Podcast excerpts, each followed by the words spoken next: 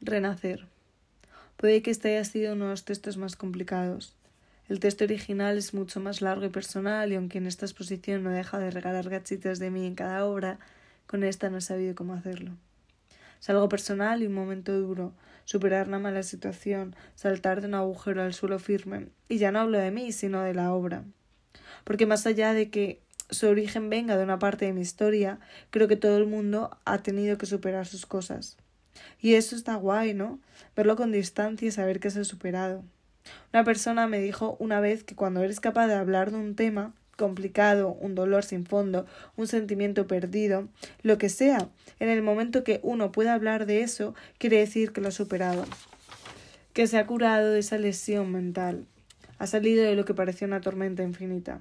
Y eso es justo lo que ocurre en el cuadro. La chica reaparece de un paso, una etapa, un momento, un mes, un año. Cada uno le puede dar el significado que vea, aunque por su color no ha sido una experiencia demasiado positiva.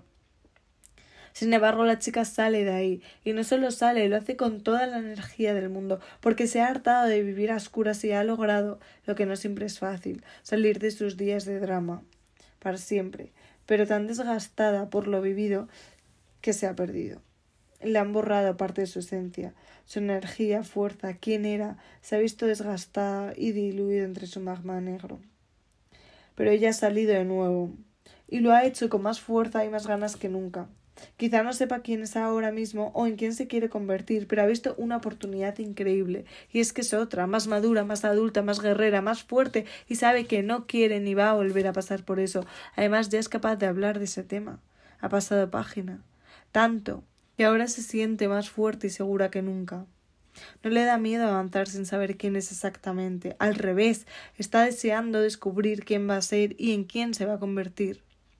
Lo que tiene claro es que acaba de renacer con una segunda vida, siendo consciente en lo que no quiere volver a caer, y que tiene muchas ganas de empezar a comerse el mundo, su propio mundo, el que ella cree con sus propios pasos.